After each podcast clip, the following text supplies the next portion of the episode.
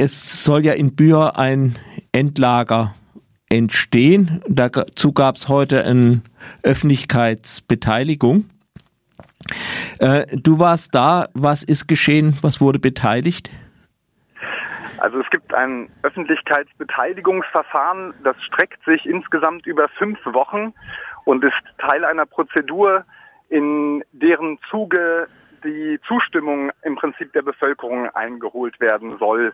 Das sieht so aus, dass äh, Kommissare, also Expertinnen äh, des Antrags auf öffentlichen Nutzen des Projektes äh, in den verschiedenen Rathäusern das Dossier, also die Unterlagen mhm. ausstellen und zur Debatte stellen mit der Bevölkerung. Und es gab da einige, einiges an Beteiligung, eher in Form von Protest. Das ist nämlich auch historisch wirklich ein Moment, dass es gehört einfach zur Auflage. Der Staat muss das machen, auch wenn eigentlich schon klar ist, was hinten bei rauskommt, nämlich, mhm. dass es natürlich nützlich ist fürs Volk, dass man jetzt diese Endlagerung äh, anstößt oder eben auch andere Projekte. Das könnte auch auf, dem, auf den Bau eines Parkplatzes angewendet werden oder auf eine Umleitung mhm. von einer Autobahn oder so. Ähm, und das ging los vergangenen Mittwoch in Montier-sur-Sault, also in der südlichen Meuse. Ähm, dort haben sich äh, viele Leute eingefunden, die in den frühen Morgenstunden offenbar die Türen äh, der, des Rathauses sabotiert haben. Es wurde zugeklebt und später gab es dann noch eine Blockade die von der Polizei aufgelöst wurde und die Kommissare mussten dann äh, auf dem Hin- und Rückweg von massiven Polizeikräften geschützt werden, während die Bürgerinitiativen und die äh, Umweltbewegungen hier im Umfeld des Rathauses eine kleine Demo gemacht haben, die Bevölkerung informiert haben, debattiert haben, äh, Crepe gegessen haben. Äh, genau, Infostände gab es dort. Das war der erste Tag, letzten Mittwoch. Dann am Donnerstag äh, gab es einen Aktionstag in Mondre und am Freitag sollte dann oder hat dann diese sogenannte Öffentlichkeitsbeteiligung in Bühr stattgefunden, also in dem Dorf, mhm. wo auch das Endlager errichtet werden soll. Und äh, hier wurden dann in den frühen Morgenstunden große Strohballen und Absperrungen äh, rings ums Rathaus äh, als Barrikaden errichtet. Äh, es gab irgendwie äh, Erbsen am Boden, auf denen dann die anrückenden Polizeikräfte ziemlich durch die Gegend geschlittert sind. Und es gab Auseinandersetzungen vielleicht über fast drei Stunden lang zwischen Demonstrantinnen und der Polizei. Ähm, und das Ganze äh, hat dann, also dieser Freitag ist dann geendet mit, mit dem einzigen öffentlichen Termin, also als eine Art Anhörung, eine Informationsveranstaltung des Endlagerkonzerns in Gondrecourt. Das ist äh, ein weiteres Städtchen in der Gegend von Bühr. Und äh, diese Informationsveranstaltung wurde gesprengt. Da gab es ein großes Pfeifkonzert und letzten Endes ist dann sind diese Unterlagen, die diese öffentliche Nützlichkeit begründen sollen, in Konfetti durch die Gegend geflogen und der, äh, der Saal wurde geräumt von der Gendarmerie. Also es ging ziemlich intensiv los. Diese Öffentlichkeitsbeteiligung wird hier offenbar ernst genommen von der Bewegung. Und das Ganze geht jetzt auch weiter in den, in den nächsten Wochen. Es gibt verschiedene Termine. Ich glaube, es sind 20 an der Zahl insgesamt über fünf Wochen gestreckt. Und die Bewegung hier, die Anti-Atom-Bewegung, hat Proteste angekündigt, auch weiterhin in Deutschland und man sieht das ja auch in, glaube ich, in Frankreich sind halt so diese Stellen, wo diese Atomkraftwerke sind, eigentlich immer äh, gekauft, die Gemeinden ein bisschen, weil die kriegen ja ziemlich viel Steuern dadurch oder sonstige ja, Zuwendungen. Begleitzahlungen. Ist das in Begleitzahlung? Ah ja. Äh, ist das in Bühr auch so? Ja, ganz massiv. Also das ist auch ein großes Problem, was die Umweltbewegung hier immer wieder äh, als Argument nutzt, weil letztlich werden hier äh, die Gewissen gekauft. Es wird gesagt, es wird hier auch teils ganz offen von Korruption geredet, nämlich der Endlagerkonzern Andra äh, schüttet 30 Millionen Euro aus, äh, und zwar zweimal im Jahr für jedes der beiden betroffenen Departements.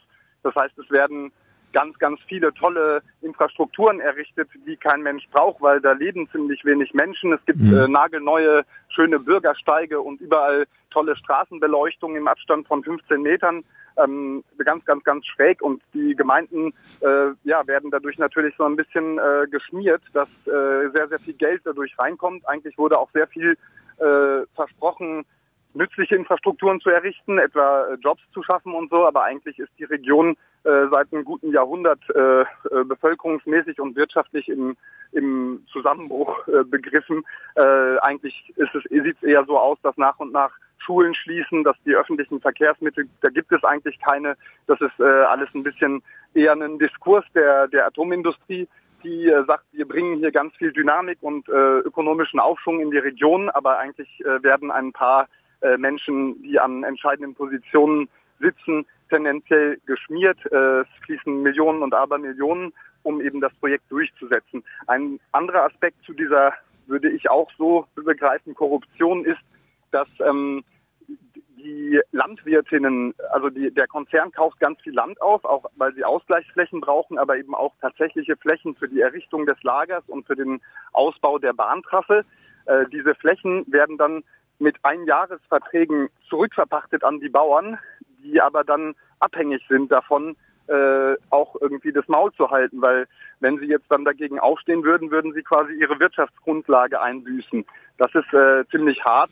Und nun in dieser Öffentlichkeitsbeteiligung geht es ja, wie gesagt, um die Anerkennung öffentlichen Interesses. Wenn das durchkommt, das ist quasi die Vorstufe zu einem Bauantrag. Und diese DÜP heißt das, DÜP, äh, Deklaration d'utilité publique ermöglichte dann auch Enteignungen. Das ist bisher nicht passiert. Äh, es wurde gekauft und eben korrumpiert, aber es kann dann jetzt dazu kommen, wenn dieser, wenn diese Prozedur abgeschlossen ist, der sogenannten Öffentlichkeitsbeteiligung, dass der Konzern dann auch und der Staat real enteignen können und Flächen, die sie noch benötigen, sich einfach unter den Nagel reißen können. Hm. Nun gab es ja auch einen Prozess gegen, ja, sogenannte Übeltäter in diesem Zusammenhang. Äh, da warst du auch. Kannst du was davon erzählen? Ja, es findet jetzt gerade zur Zeit, äh, bin ich in Nancy, da findet vor dem Berufungsgericht ein, eine Kundgebung statt. Äh, gut 100 Leute sind hier bei strahlendem Sonnenschein versammelt und äh, diese Menschen äh, protestieren äh, anlässlich der, des Urteilsspruchs, der heute gefällt wurde in Bar-le-Duc. Äh, da hatte ich berichtet drüber, Anfang Juni fand drei Tage lang ein Prozess statt gegen die sogenannte Übeltäterbande von Bühr. Da waren sieben Menschen insgesamt angeklagt für verschiedene Delikte. Und nun äh, kam eben der, am 21. September, heute kam der Urteilsspruch. Äh, der ist äh, teils gut, teils schlecht ausgefallen. Ähm, es wurde damals schon klar, dass eigentlich völlig unverhältnismäßige Mittel gewählt wurden für die Kriminalisierung dieses Widerstandes. Es gab ja vier Jahre lang Überwachung. Die Leute durften, die betroffen waren von den Ermittlungen, durften einander nicht treffen, nicht ausreisen, äh, teilweise nicht äh, das Territorium betreten, also hatten Aufenthaltsverbote für, die, für das Umfeld von Bühr. Und äh, drei der Menschen waren eben als mit einer Art 129er beschuldigt und die wurden in diesem also, äh, also kriminelle oder terroristische Vereinigung.